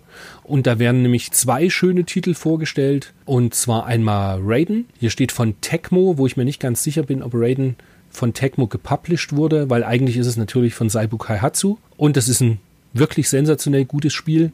Ich mag auch sehr viele von den Umsetzungen davon. Also die PC Engine Variante mag ich sehr gern. Dann gibt es, glaube ich, Raiden Tread für Mega Drive. Ja, und. Was aber nicht ganz so gut ist, meine und ich. Raiden Tread für Super Nintendo ist auch nicht so gut. Nee, das ist unfassbar schlecht sogar. Aber die PC Engine Variante mit CD-ROM Soundtrack, die ist richtig cool. Es gibt auch noch eine Hookard Variante, aber ich äh, habe nur die auf CD-ROM und die finde ich wirklich sehr, sehr gut. Und ich glaube, die beste Umsetzung gibt es aber auf PlayStation 1. Da gibt es ja diese Raiden Project, ne? Raiden Project, genau, und ich glaube, da ist das ja auch mit drauf. Und das ist, ich meine, Arcade perfekt umgesetzt da. Ja. Ich habe das Raiden, glaube ich, habe ich, doch, Raiden habe ich für fürs iPhone. Ah, stimmt, da gibt es auch richtig. Und das Raiden 3 für die PS2. Und über Raiden 5 reden wir besser nicht. Ach ja, nee. Irgendwie war Das finde ich, das, das Spiel ist, vielleicht könnte das sogar ziemlich gut sein. Aber sie haben halt versucht, irgendwie eine Story mit in das Spiel zu bringen, also in ein Ballerspiel eine Story, die dir die ganze Zeit, während du am Ballern bist, vorgesülzt wird. Also selten dämlich, wirklich selten dämlich. Das hat mir überhaupt nicht gefallen. Es sollte ursprünglich für mich der Kaufgrund sein, eine Xbox One zu kaufen. Mhm. Als das in Japan rauskam, wollte ich unbedingt eine Xbox One. Und dann habe ich es angespielt, Und damals hatte ich ja den Laden noch. Dann habe ich die Xbox One direkt weiterverkauft und das Raiden hat auch einen Kunden gefunden und das war's dann. Also ich habe kein Raiden 5 mehr. Ich habe es digital gekauft. Buh. Für 7 Euro, glaube ich. Oh, okay. War okay. Ja. Für 7 Euro kaufe ich Contra für PlayStation 4. Ja. Du Held. Und das ist auch, ja, und das war auch selten bekloppt. Ich bin mir nicht mal sicher, ob ich es auspacken werde. Aber wie ich geschrieben hatte auf Instagram, es ist halt Contra. Ja, ja. Ist Irgendwie, Klar. dann habe ich es gesehen und habe gedacht, was soll's. Für sieben Euro kann man sich schon hinstellen. Ganz klar. Aber jetzt bleiben wir mal noch bei, bei tollen äh, Arcade-Spielen, die vorgestellt werden. Sie stellen nämlich noch Outzone vor. Und Outzone von Toaplan ist ein richtig gutes, äh, eigentlich eher, ja, es ist ein Shoot'em Up, aber quasi wie ein Run and Gun. Also du läufst im Vertikalscroller von unten nach oben und ballerst alles ab. Und das ist nie irgendwie geportet worden, soweit ich weiß. Also es gibt es nicht auf irgendeiner Konsolen-Compilation oder irgendwas. Hat einen super Soundtrack, wie meistens die Toaplan-Spiele. Und es ist bockschwer, aber richtig genial. Also wirklich tolles Spiel. Kann man sich, also mein Platine, weiß ich nicht, ob die bezahlbar ist. Ansonsten halt auf MAME kann man das immer spielen. Wirklich tolles Spiel. Okay. Mit zwei Spielermodus, glaube ich auch. Oh, cool. Ja. Und ich meine, man muss sich zu Beginn immer gleich die, die, die C, ich meine, es ist C, ist die, das Waffensystem. Du hast irgendwie nur zwei verschiedene Arten von Waffen. Und die eine ist, äh, es schießt immer in die Richtung, in die du läufst. Mhm. Und das ist ein totaler Mist. Da wird man völlig irre bei dem Spiel. Viel besser ist, es gibt einmal eine Waffe, die du aufnimmst, dann schießt du zwar immer nur nach oben, aber damit kann man viel besser jonglieren und umgehen, als wenn man immer in die Richtung schießt, in die man läuft. Okay, ja, stimmt. Funktioniert also, meistens ja, ganz gut. Immer nach oben. Richtig. Und das Lustige ist, das Spiel hat ein Energiesystem. Du musst im Laufen immer die E-Symbole einsammeln damit du genug Energie hast. Die Energie geht quasi nicht durch Treffer weg. Mhm. Also wenn du einen Treffer bekommst, bist du sowieso tot. Aber du läufst eben durch die Level und dadurch wird deine Energie weniger. Also musst du zwischenrein immer diese Energietanks einsammeln. Ah, so, so Gauntlet-mäßig. Ja, genau. Okay. Wenn dir nichts ist, dann gehst du irgendwann drauf. Okay. Richtig. Tja, dann haben wir die Tests komplett einmal durchgenuckelt. Fast. Ja. Da gibt es in der ASM nur noch die Rubrik Oldie im Oktober. Total witzig. Welche, welche Seite ist das? Das ist die 167. Ah, 167, okay. Genau.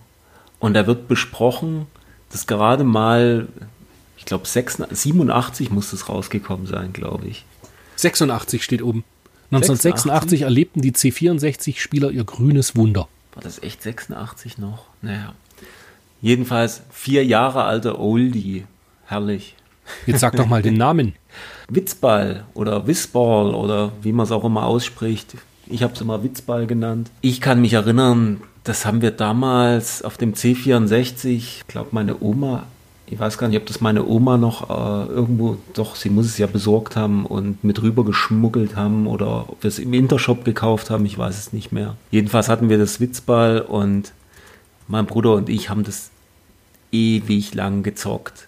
Und die Musik von diesem Spiel ist abartig gut. Und die Grafik natürlich auch. Alleine diese, diese Animationen, wie sich diese, ja, was ist denn das, wie eine Walnuss, eine grüne, wie die sich am Anfang zusammensetzt, atemberaubend. Also das war Spiel war, damals, ja. war super, super gut. Und man konnte ja immer als, äh, der eine hat den Witzball kontrolliert und der andere die Katze, Cat, Catelight oder wie es genannt wurde. Herrliches Spiel. Grandios super weiches Scrolling, grafisch, C64 mega gut. Die Bonus-Stages zwischendrin immer super Sidescroller zum Ballern. Also wirklich durch und durch ein riesen Hammer-Game. Also wer es noch nicht gespielt hat, sollte sich unbedingt mal Whistball auf dem C64 reinziehen. Also es Ist macht das wirklich portiert worden eigentlich? Es gab es auch für ein Amiga und für Spektrum, gab es für alles Mögliche, ja. Ach stimmt, hier oben steht ja C64, Amiga, Atari ST, PC. Stimmt. Ja. Naja, und jetzt, jetzt kommt ja die Frage aller Fragen. Wenn du, man kann es fast einsame Insel nennen, aber wenn du nur ein Spiel aus dem Oktober 1990, und ich sage jetzt mal mit den Tests in der Powerplay, mitnehmen könntest oder in deine Sammlung stellen, wenn es nicht schon in der Sammlung ist, mhm.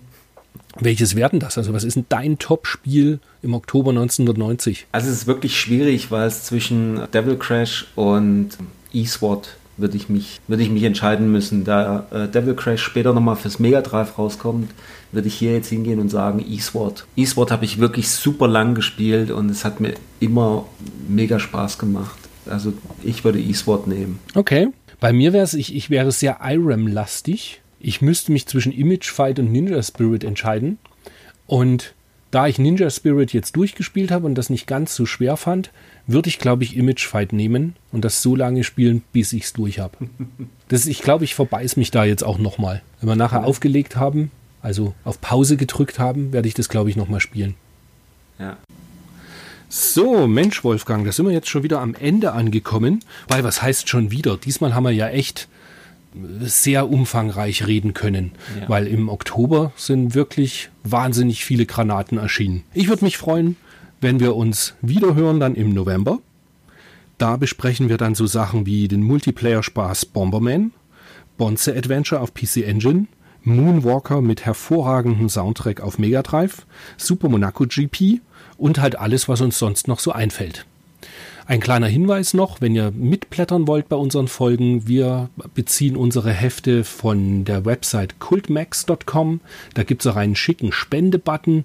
Der Betreiber der Website freut sich ganz sicher, wenn ihr da das ein oder andere Eurochen in den Klingelbeutel werfen wollt, weil es eine super Seite und ja, man findet halt irre viele Informationen eben die ganzen alten Hefte in PDF-Format zum Download ist eine sehr feine Sache.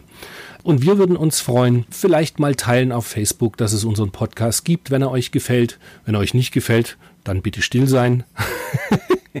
ähm, nee, damit einfach noch viel mehr Leute das, äh, was wir hier so treiben, lauschen können. In diesem Sinne, kommt gut in die Nacht, Wolfgang. Genau. Gutes Nächtle. Gutes Nächtle. Ich, ich gehe demnächst dann auch am Kissenhorst. In die Haier. Genau. also. Dann bis demnächst. Bis Tschüss. demnächst. Tschüss.